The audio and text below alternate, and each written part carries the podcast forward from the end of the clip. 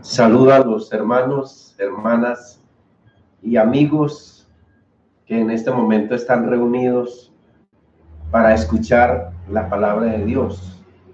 Mi nombre es Jorge Aristides, pastor de la primera iglesia bautista de Envigado, y con el propósito hoy de predicar la palabra en un tema que nos trajo el apóstol Pablo en su época y que para hoy es vigente. Hoy vamos a hablar de nueve pautas. Vamos a hablar de nueve pautas para superar la preocupación. Nueve pautas para superar la preocupación. Este tema está dado desde el libro de los tesalonicenses en la primera carta, en el capítulo 5, versículo 16 al 24. Este pasaje dice así, estad siempre gozosos, orad sin cesar, dad gracias en todo, porque esta es la voluntad de Dios para con vosotros en Cristo Jesús. No apaguéis el espíritu, no menospreciéis las profecías, examinadlo todo, retened lo bueno, absteneos de toda especie de mal, y el mismo Dios de paz os santifique por completo todo vuestro ser, espíritu, alma y cuerpo, y cuerpo, y sea guardado irreprensible para la venida de nuestro Señor Jesucristo. Fiel es el que os llama, el cual también lo hará.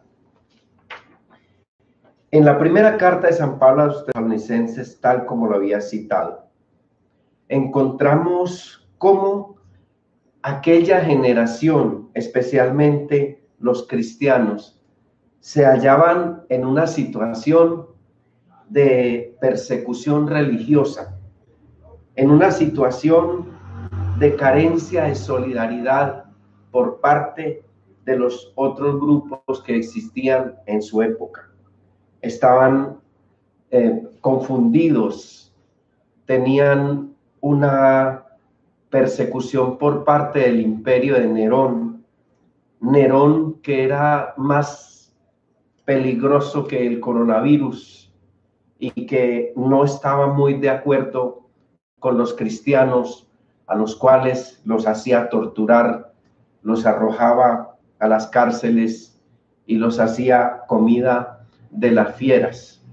Pueden ustedes imaginarse, hermanos, del año 51 al 52, cuando San Pablo escribió esta carta, pensando en las circunstancias por las cuales atravesaba la iglesia de Tesalónica, pensando en la preocupación que tenían algunos hermanos acerca de la segunda venida de nuestro Señor Jesucristo, que ellos en su época le decían la parousia o la manifestación del Señor, donde ellos esperaban que Dios les se les presentaría en la persona del Señor en las nubes para quitar toda esa aflicción por la cual estaban atravesando. Pero había allí un, un contexto religioso difícil porque los judíos que estaban dirigidos por el rey Agripa II les hacían más difícil la estadía en esa provincia. Por cierto, una provincia perteneciente a Macedonia. Es Macedonia eh, fue fundado por, por la princesa tesalónica de Macedonia, que era hermana de este hombre tan importante llamado Alejandro Magno y casada con un señor llamado Casano. Por parte de Alejandro Magno, pues no había mucha simpatía hacia la fe cristiana de, su época histórica, pero por parte del rey Félix y de Nerón, este, estos dos hombres fueron muy, muy duros con, con la iglesia cristiana y eso le causó como una especie de confinamiento, confinamiento que se parece mucho al que hoy en día nosotros vivimos por causa de esta enfermedad del coronavirus, por causa de lo que se llama el COVID-19. Ellos estaban en un contexto difícil. Los que componían la iglesia de Tesalónica, la palabra de Dios nos cuenta en Tesalonicenses que había mujeres que eran muy prósperas en aquella época, que la iglesia estaba formada por artesanos, pero eso no quiere decir que era una iglesia completa, ya que también había necesidades de discapacitados, de personas que trabajaban como esclavos, de personas que trabajaban haciéndole al imperio romano sus aseos y sus cosas, y que como en el día de hoy, cuando hay un confinamiento, cuando hay una época como la que estamos atravesando, muchos hermanos tenían dificultades económicas. Entonces el apóstol San Pablo se dirige a ellos con una preocupación acerca de animarles que el Señor está cerca, pero que no dejen de trabajar, que no se desanimen. El apóstol Pablo también tiene el pensamiento de que ellos tienen que tener solidaridad en lo que hacen. Y por cierto, entonces manda a Timoteo para que les lleve una ofrenda especial para las necesidades económicas de la iglesia. Hoy en día nosotros, hermanos, también en la situación que ellos pasaron, aprendemos, hacemos un paralelo, hacemos un contexto para darnos cuenta que en el día de hoy también se requiere que nos unamos, que tengamos solidaridad, que oremos juntos, que movamos también el recurso que Dios nos da para que en la, en la iglesia no falte la palabra, pero ya no, no esto solamente una iglesia local, sino también en nuestras casas. Que no falte la palabra, que no falte el mensaje, que no falte las porciones de ayuda para los hermanos que en este momento no tienen el recurso, como fue el caso también de muchos de los que componían la iglesia de Tesalónica. Una de esas pautas, la pauta número uno que el apóstol Pablo nos deja en Primera Tesalonicenses capítulo 5, versículo 16, es que nosotros debemos tomar la decisión de pensar en lo mejor, pensar en que esta situación nos trae desafíos, pensar que esta situación nos trae nuevas oportunidades, que en esta situación se desarrollarán nuevos métodos para la vida, nuevas formas de subsistencia, nuevas formas de ayudar a las demás personas. Pensar en este momento, en tener, en reflexionar en lo que está pasando para una vez que todo esto pase, poder enfrentar la vida tal vez con más acierto. Hace mucho tiempo volábamos en uno de los aviones y el tiempo se puso complicado.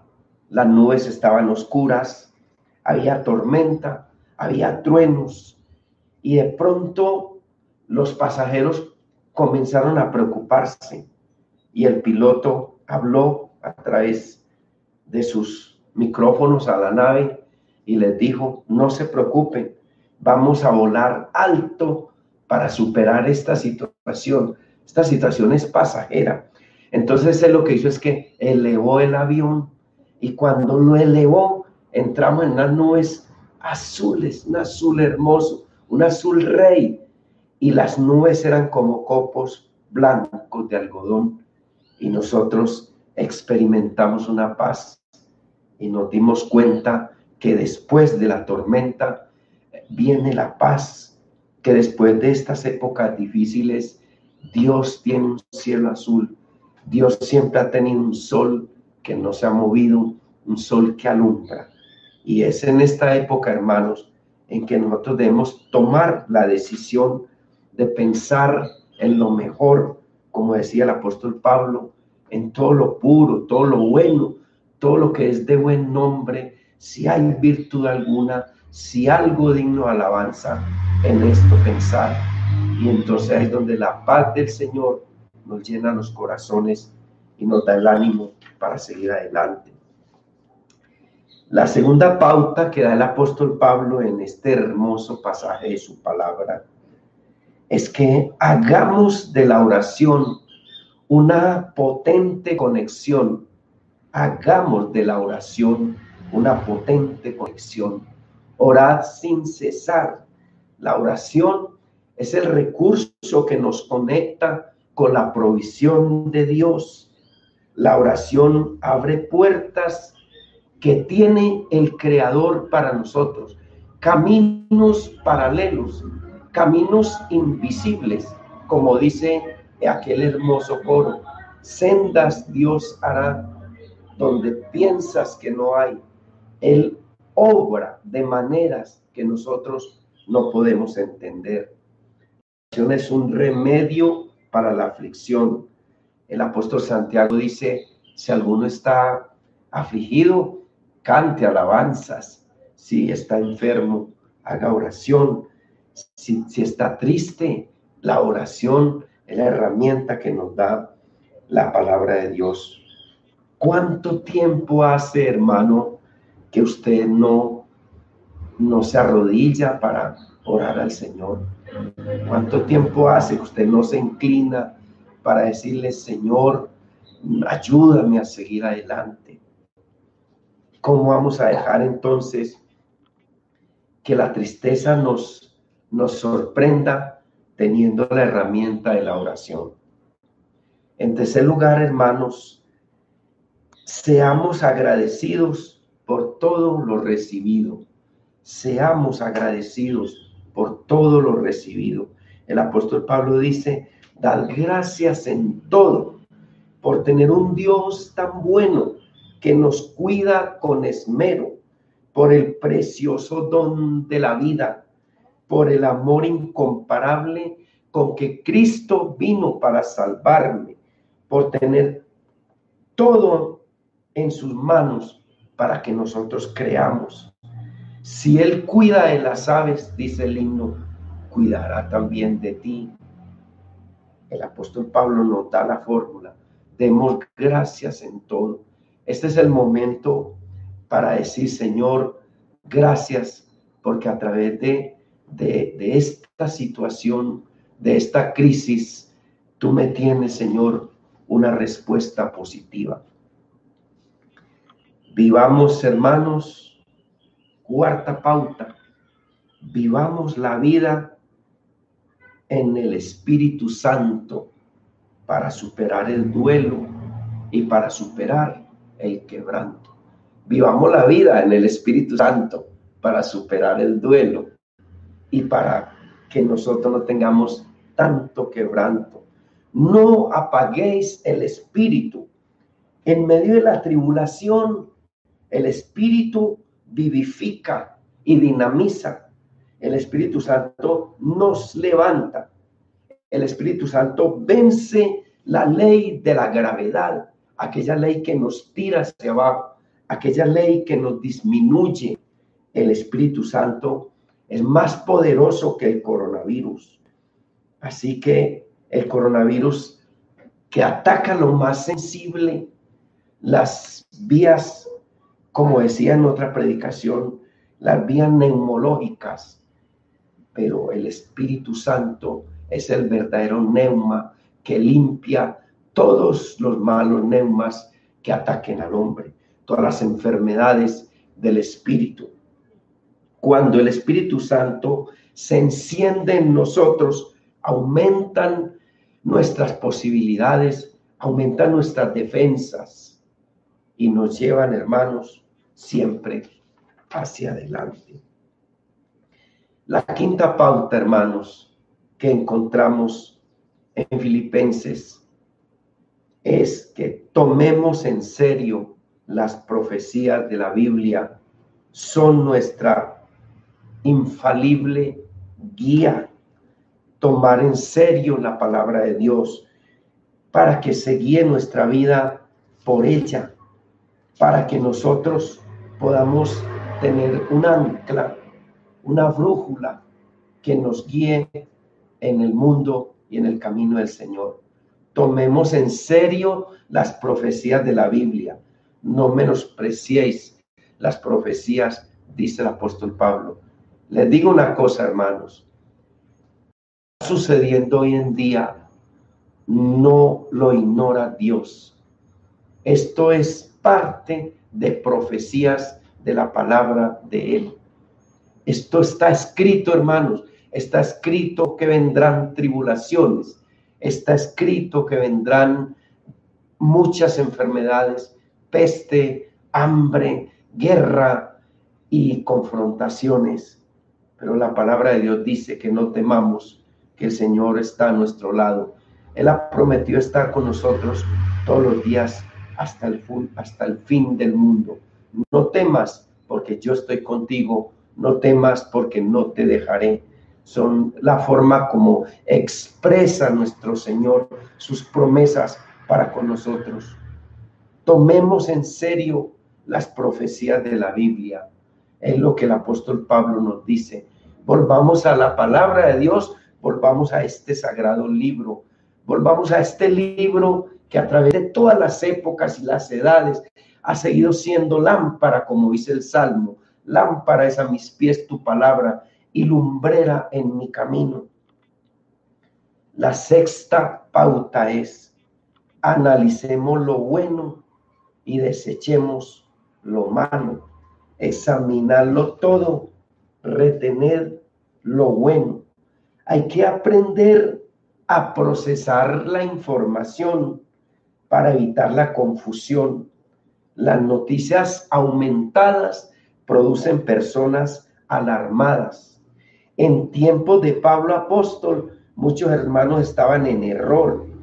El apóstol Pablo habló de la segunda venida de Jesucristo para precisarles, para aclararles que el hecho de que Cristo viniera próximamente no quería decir que era para, para ellos desesperarse y para comenzar a dar informes que no eran en aquella época.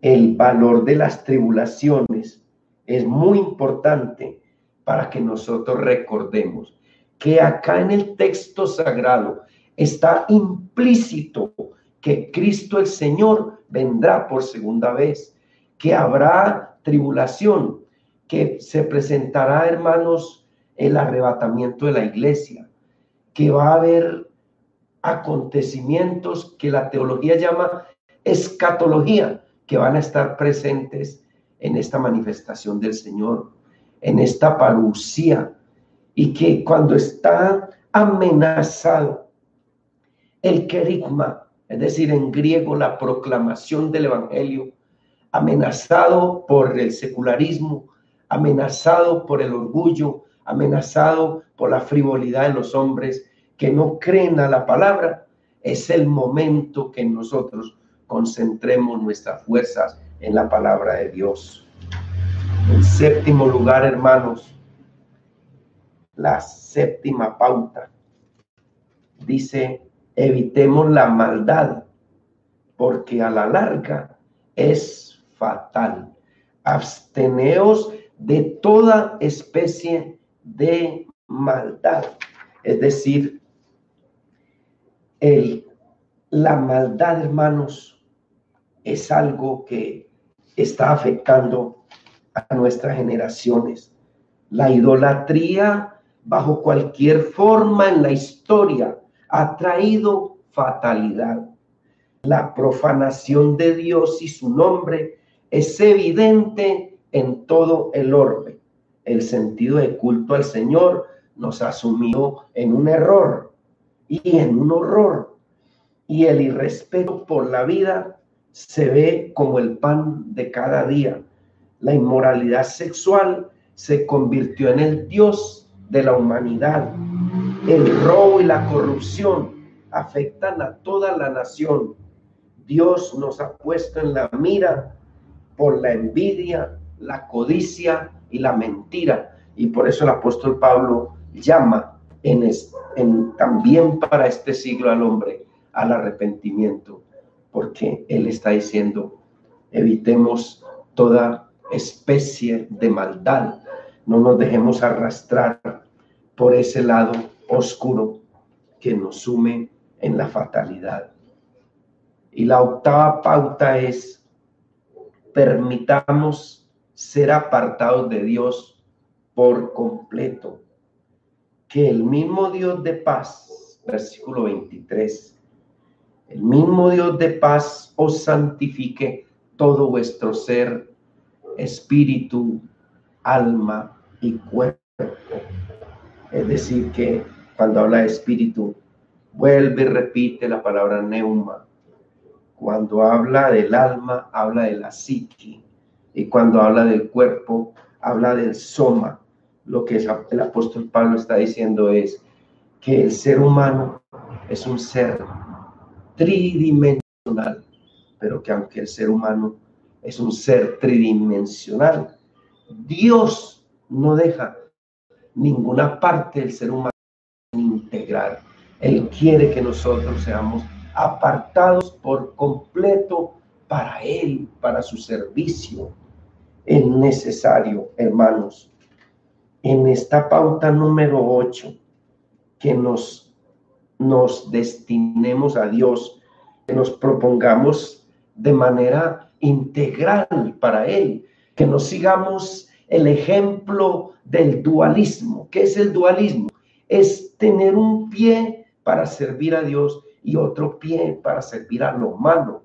No es posible, como dice el tango del Chato Flores, qué difícil es, que, qué difícil es quedar bien con el diablo y vivir con Dios. Esto no es, no es así. Dios quiere que nosotros estemos completos para Él. Hay una canción que no la puedo cantar en este momento por la disponía que tengo.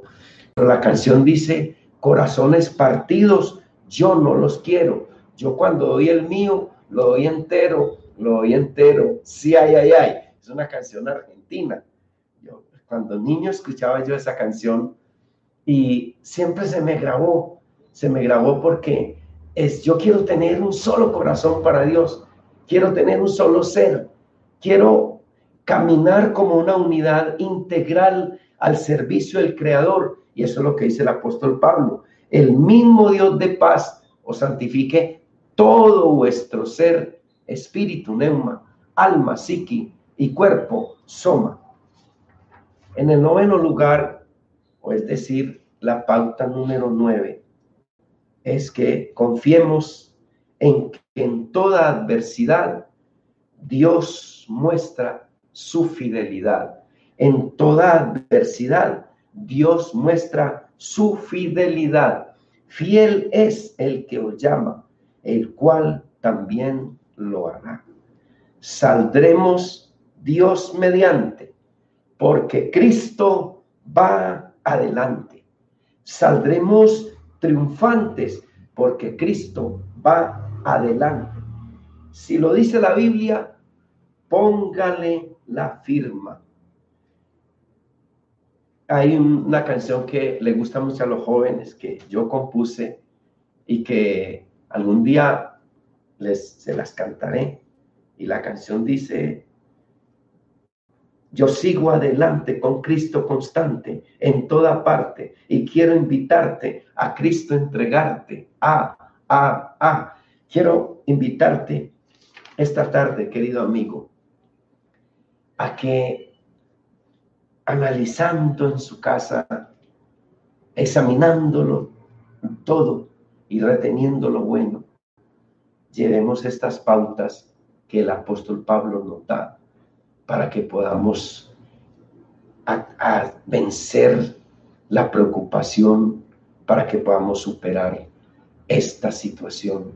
Dejemos que la palabra nos guíe, no desechemos la palabra no desechemos lo que el apóstol Pablo nos dice, hermanos. Qué bueno que en esta época aprendamos grandes principios que nos van a permitir servir mejor al Señor.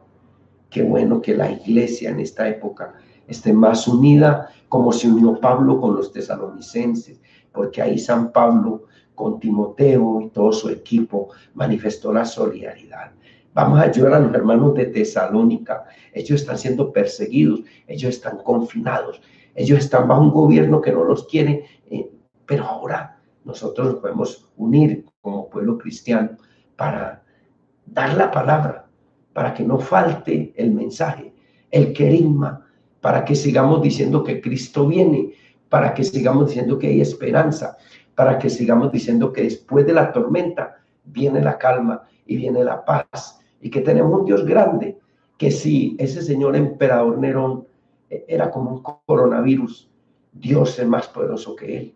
Y si ese señor Agripa, que era el gobernador de Jerusalén, el rey Agripa, que era peor que una gripa, peor que una gripa, peor que una gripa, y, fue como una plaga también para el pueblo de Israel.